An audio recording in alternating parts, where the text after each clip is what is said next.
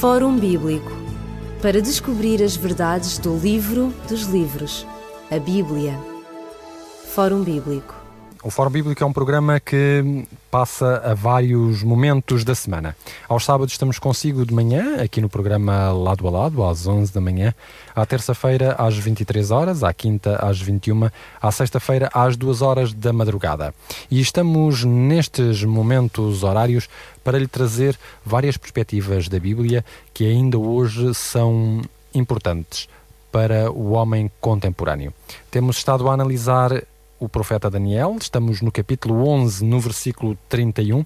No programa anterior, nós vimos como é que a Bíblia pode eh, interpretar a, a, palavra abominação. Vimos como é que a, a abominação da qual falava o profeta Daniel eh, se deu realmente na história e na história religiosa que ainda hoje é visível. Hoje, Pastor Elídio Carvalho, nós vamos hum, definir, afinal de contas, o que é que a Bíblia diz sobre esse conceito de abominação, para concluirmos então esta nossa análise do capítulo 11 e do versículo 31.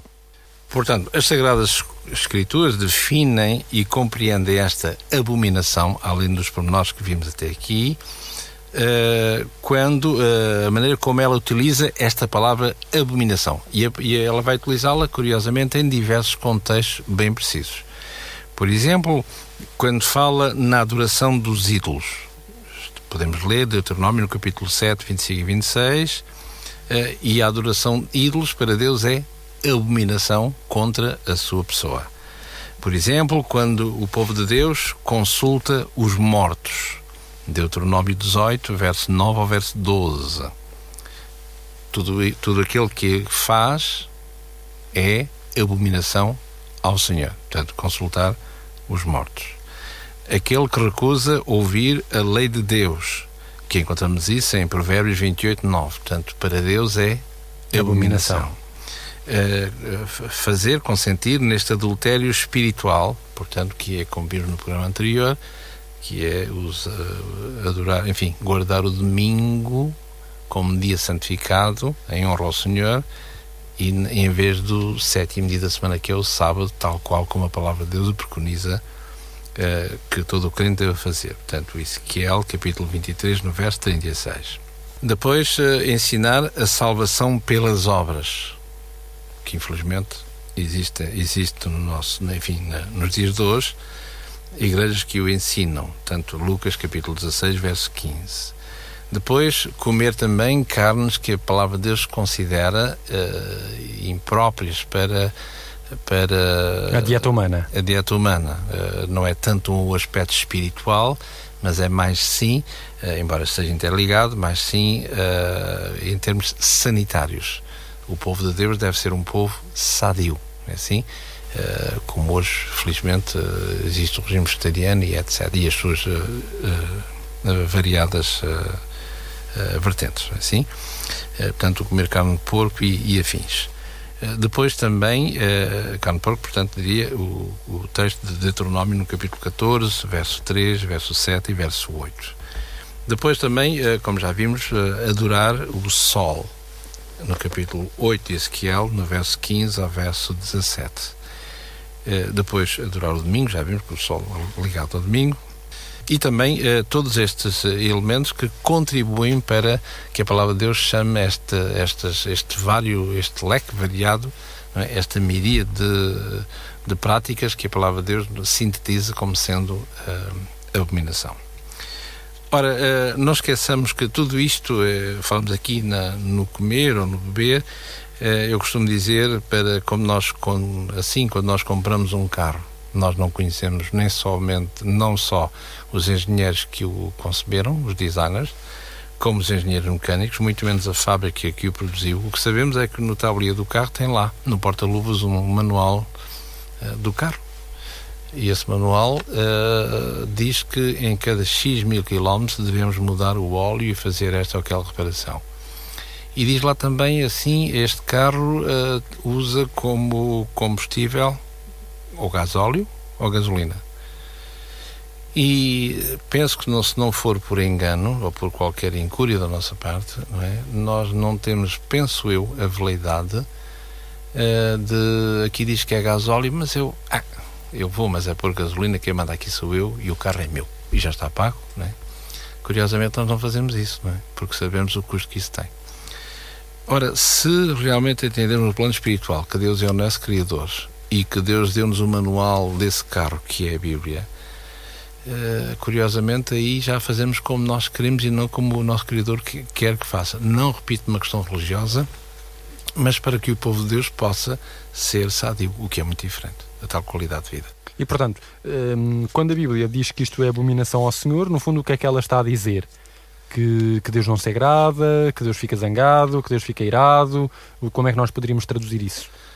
Simplesmente numa uma forma simples, não é? Para não tentarmos antropomorfizar Deus, dizer que estamos uh, numa forma linear a desobedecer frontalmente àquilo que Deus diz que nós devemos fazer como seu povo. Porque se nós for, se nós dizemos que somos cristãos, portanto, mantendo esta esta desinência de cristãos, é? Outro dia eu falava acerca uh, do ser cristão, dizia assim, cristão, uh, o que é ser, não é? Uma coisa é ser cristão e outra coisa é ser de uma igreja, seja ela qual for, que todas elas, repito uma vez mais, merecem o nosso respeito, não é assim? Porque como, que, como aderente a uma igreja qualquer, eh, nós podemos vacilar em alguns aspectos, eh, que somos mais fracos. Ao passo que, como cristãos, quando há, será, como é que eu faço? Faço assim, faço assado, é assim? E se nós colocarmos esta, esta premissa Vamos lá ver. Se Jesus estivesse, eu sou cristão, portanto, se Jesus estivesse no meu lugar, se ele estivesse, como é que Jesus faria? E se nós partirmos deste raciocínio simples e primário até, curiosamente nós uh, temos essa resposta. Não, Jesus não faria isto. Não, não, penso que Jesus faria isto. Não é assim? Ao passo que, como aderentes a qualquer religião, pois bem, uh, uh, somos mais permissivos ali ou lá. Sim? E é essa a grande diferença entre ser uma coisa e ser outra, até porque esta desinência que é nós cristãos, é quase como Paulo dizia aos Gálatas, não é assim? Quase não, é mesmo, não é? A vida que eu vivo sou eu, todos me veem. Só que o meu hospedeiro é Cristo. Não vivo mais eu, mas Cristo vive em mim. E essa é que é a grande diferença. Muito bem. Terminamos então o capítulo 11 e o versículo 31. Vamos ao versículo 32 do profeta Daniel. Como é que Daniel continua então a, a sua a explicação acerca da, daquilo que este poder continuaria a operar? No verso 32 diz aqui que os violadores do concerto com ele eh, eh, do concerto, ele com lisonjas, portanto, esse poder contrário a Deus, não é assim?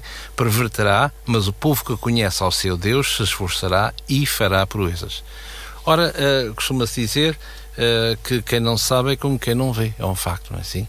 Ora, e quem conhecer realmente a palavra de Deus deve e pode resistir àquilo que é aos cantos, aos diversos cantos da sereia que nos podem uh, uh, continuar ao lado de cada um de nós. Pelo menos em relação, por exemplo, em relação à lei de Deus é, é dito que eh, muitas vezes a cristandade em geral diz que a lei de Deus, tal qual nós acabámos de falar há pouquinho, não é? Uhum. Ela não é consentânea com os dias de hoje, com a sociedade de hoje industrializada, isto para mudar do sábado para o domingo, não é assim?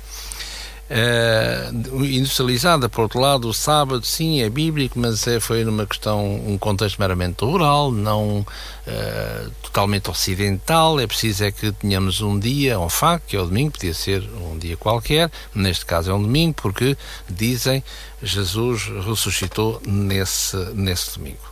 Ora, eh, por outro lado, vão dizer eh, algumas vozes, levantam que uh, o sábado já não está em vigor por algumas razões meramente humanas e uh, aquela mais principal, repito, porque não se coaduna mais com, com os dias de hoje uh, totalmente industrializado. Mas não esqueçamos que a Bíblia tem, a Bíblia apresenta duas versões da lei de Deus. Uma encontramos-la no livro do Êxodo, no capítulo 20, que é clássica, e outra encontramos-la no livro de, de Deuteronômio, no capítulo 5 e a partir do verso 12. Ou seja, onde vemos ali, uh, mesmo ao longo deste capítulo 5 de Deuteronômio, vemos ali uma, diríamos, uma segunda versão, ou seja, diz Deuteronomos, portanto, uma outra, uma, uma segunda versão da, da palavra da, da lei, que é, a primeira trata-se da criação, lembrar-te-ás que porque o Senhor Deus fez o Criador dos céus e da terra. E a segunda, uh, guardarás o sábado porque lembrar-te-ás que foste escravo no Egito. Ou seja, vemos que devemos guardar o sábado pela criação, em honra e memória da criação, e em segundo lugar porque também pela, libertação. pela redenção Exatamente. de Cristo também na cruz. Enquanto a redenção uh, nessa pré-Páscoa no Egito, e temos a redenção espiritual para os cristãos, Cristo na cruz. É assim? E vemos estas duas razões que, que estão subjacentes, obviamente, àquilo que, que tem a ver com, com, a lei, com, a lei de, com a lei de Deus. Por outro lado, vimos há pouquinho que eh, nestas lisonjas que, como diz o verso 32, não é assim? Que o vírus do pacto eh, com lisonjas perverterá o povo, mas aquilo que conhece permanecerá íntegro não esqueçamos uma coisa muito importante que é, e ainda de a ver com, com a lei, a lei no sentido de, desta igreja uh, tentar uh, usurpar, se quisermos, o lugar de Deus nesta terra, não somente por causa do santuário, ter ir ao santuário, que tudo isto gira à volta deste poder dentro do santuário e aquilo que que, que, fará com esse santuário, porque não esqueçamos que, desde o capítulo 8, é dito lá claramente que este poder anulará um santuário, anulará a verdade e dirá: fará tudo isto e prosperará. Isso é que é importante. Importante no sentido de vermos que, eh, ou podíamos pensar assim, mas se, se Deus, quase se Deus existisse, tinha que se impor contra a violação do ser humano, não é? Mas não, não nos esqueçamos que Deus permite que as coisas aconteçam para que aquilo que é justo possa permanecer inabalável, haja o que houver, aconteça o que acontecer. Ora, o que nós vemos, eh, quando olhamos para esta igreja dominante, popular, portanto, a maior, a maioritária, digamos assim, nós vemos que ao longo da sua história, eh, estou-me a recordar, por exemplo, num, num documento datado do século XI, com Gregório VII, eh, vemos onde ele vai eh, decretar, digamos, quem é a sua autoridade papal. E ele vai eh, decretar um vai fazer um decreto, não é assim, que tem o nome de Editatus Papa, que tem 27 itens, artigos, onde ele diz, em, vários deles, no, no artigo 9, por exemplo, o Papa é o único homem ao qual todos os príncipes devem beijar os pés. A Igreja Romana nunca errou, como atesta a Escritura, e ela nunca poderá errar. Não sei onde é que onde é que Gregório VII se inspirou nisto, não é assim? Mas, enfim, estamos no século XI. Uh, curiosamente, uh, no século XVI, mais precisamente 8 de novembro de 1557, no Tribunal da Rota Romana, uh, também descreve de novo o, o, o poder papal. O Papa, diz aqui no artigo 1, é quase Deus uh, na Terra. Uh, diz que no, no, no, artigo 4 que só o, o sumo o romano pontífice é permitido modificar, declarar e interpretar as leis uh, divinas. No artigo 18 o Papa ocupa o lugar e desempenha as vezes de, de Deus. No artigo 61 diz, vemos o, o pontífice romano triunfalmente coroado com uma tríplice coroa como Rei do céu, da terra e do mundo inferior. Embora nesta teoria papal que hoje o papado não, não use, mas que ela existe, existe. Assim? Tanto esta tríplice coroa como Rei do céu, repito, da terra e do mundo inferior. E repare-se que nós estamos aqui, uh, por exemplo, como já disse, aliás, estamos aqui no século XVI, em 1557. Podíamos dizer que pensar que realmente a Igreja de hoje é diferente, não é assim? Porque, uh, apesar de tudo, estamos em plena Idade Média. Ora, eh, se nós dermos um salto, por exemplo, a algo que é mais perto de, de cada um de nós, que uh, fala, portanto, estamos a falar de 1998, e já é muito mais perto de nós, com, relembrando o papado, uh, o pontificado do, do, Papa João Paulo II. E ele vai publicar uma carta apostólica para a defesa da fé, uh, onde ele diz aqui, uh, gostaria de ler no parágrafo 1 e parágrafo 2 destes do, do que era a modificação do direito canónico e o, e o Código dos Cânones das Igrejas Orientais. Vejamos a formulação final dos dois parágrafos do Cânon 1436. Passo a citar. Parágrafo 1. Portanto, estamos a ler documentação de 1998. Aquele que nega uma verdade que por fé divina ou católica deve acreditar ou põe em dúvida, ou então repudia totalmente a fé cristã e, legitimamente avisado, se não se retratar, esse alguém, seja punido como herege ou como apóstata com excomunhão maior. Parágrafo 2. Fora destes casos, quem advoga uma doutrina definitivamente proposta ou condenada por errônea pelo Romano Pontífice ou pelo Colégio dos Bispos, no exercício do magistério autêntico, e esse alguém legitimamente admoestado, se não se retratar, seja punido com pena adequada. Se nós apreciarmos o teor destes documentos, primeiro, o Ditatus Papa de 1075, portanto, século XI. O segundo documento desta segunda, decisão segunda de 8 de novembro de 1557, portanto, o Tribunal da Ruta Romana. Terceiro, a Carta Apostólica de João Paulo II, ou seja, eh, que em defesa da fé de 1998, vemos que desde o pontificado de Gregório VII até a documentação de João Paulo II, como vimos, decorreram vários séculos. E, no entanto, nada mudou nesta confissão religiosa. Quero dizer que, se nós tirarmos a data desta última documentação, seja punido com mirés, será punido com pena adequada, pensamos que estamos ainda em plena Idade Média. Assim? Portanto, para vermos que alguma coisa se passa aqui. Por outro lado, gostaria de, para ser talvez a coisa mais simples, o que é que significa a fidelidade que Deus, a maneira como Deus uh, gosta uh, e aprecia, vivendo segundo a sua palavra, que os seus fiéis possam ser realmente fiéis e que nós, como em termos humanos, talvez adulteremos as coisas e pensemos, ou melhor, tornamos mais, mais suaves, mais simples, não é assim tão importante, tão profundo como isso, pensamos nós. Mas talvez coisas de Deus nós não as entendamos ou não as queremos entender, mas quando colocamos as para o universo humano, aí já nós as entendemos. Por exemplo, agarremos numa bandeira, a bandeira e um país não têm qualquer, não têm nenhuma relação uma coisa com a outra, não é? Uma questão de cores, uhum. que é como bandeira tem a ver com o país, sinceramente, não é? Mas o certo é que se convencionou que aquela bandeira representa o país. Imaginando que nós temos, nós como portugueses, temos a nossa bandeira em casa e agora, quando está a chover, nós vamos limpar os sapatos e vamos para a nossa bandeira servir de tapete em casa, na, na porta de fora, não é? O que é que aconteceria se nós fizéssemos isso? Eu não sou jurista, mas de certeza, no mínimo, com os nossos vizinhos, todos portugueses, dos, certamente que iriam e seríamos chamados a atenção, o vizinho não se faz assim, não sei o quê, porque isso, apesar de tudo, quer nós queiramos, quer não, é o símbolo do nosso, uh, do nosso país. E não devemos, de modo algum, pisar o, a bandeira, não é? Não sou jurista, mas não, presumo que isso, não sei se isso é crime, não é? Mas enfim. De qualquer maneira, como simples cidadãos estamos a falar, de qualquer maneira seríamos admoestados, mais que não fosse os nossos vizinhos, que não devemos fazer, porque demonstra desrespeito ao país. Ora, se o sábado é em relação a Deus, a mesma coisa, o sábado é a bandeira do cristianismo, ou melhor, de, do querer de Deus, uh, vemos que enquanto somos admoestados em relação à bandeira, o símbolo do país, e com razão, vemos que em relação ao sábado, cada um pode fazer o que quiser, não há problema nenhum, o Deus nem sequer se queixa, não é assim? Não há problema nenhum.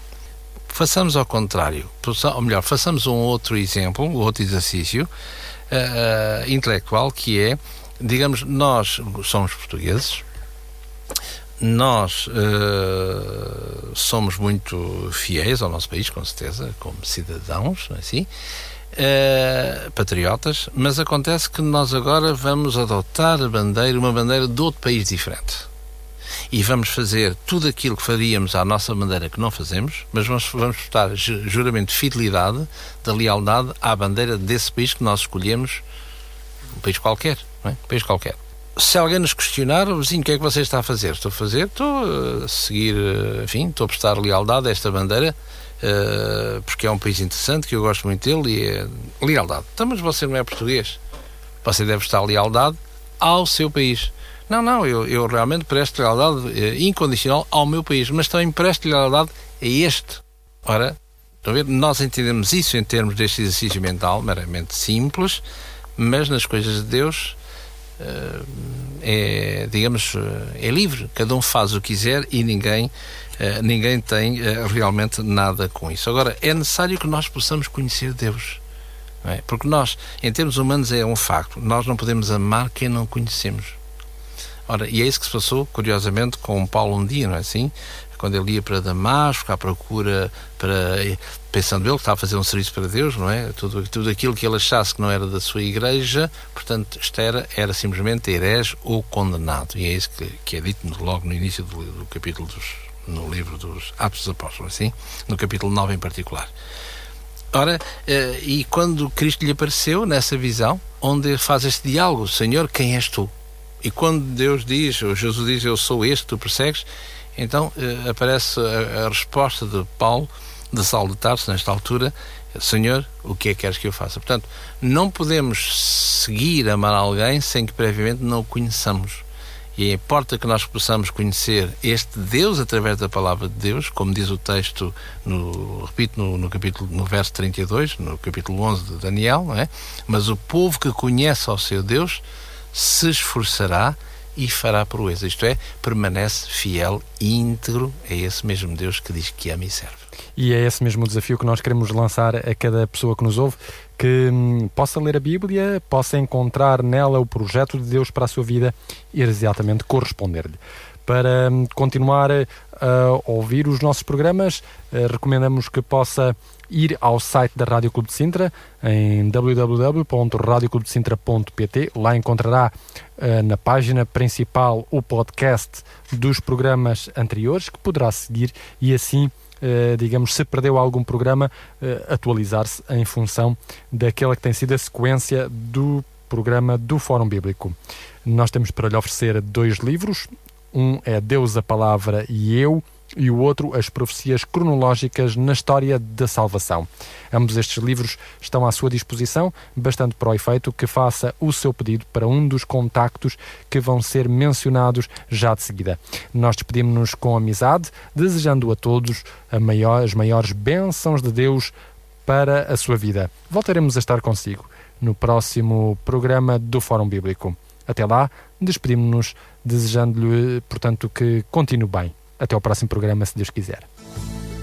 Fórum Bíblico para descobrir as verdades do livro dos livros, a Bíblia. Fórum Bíblico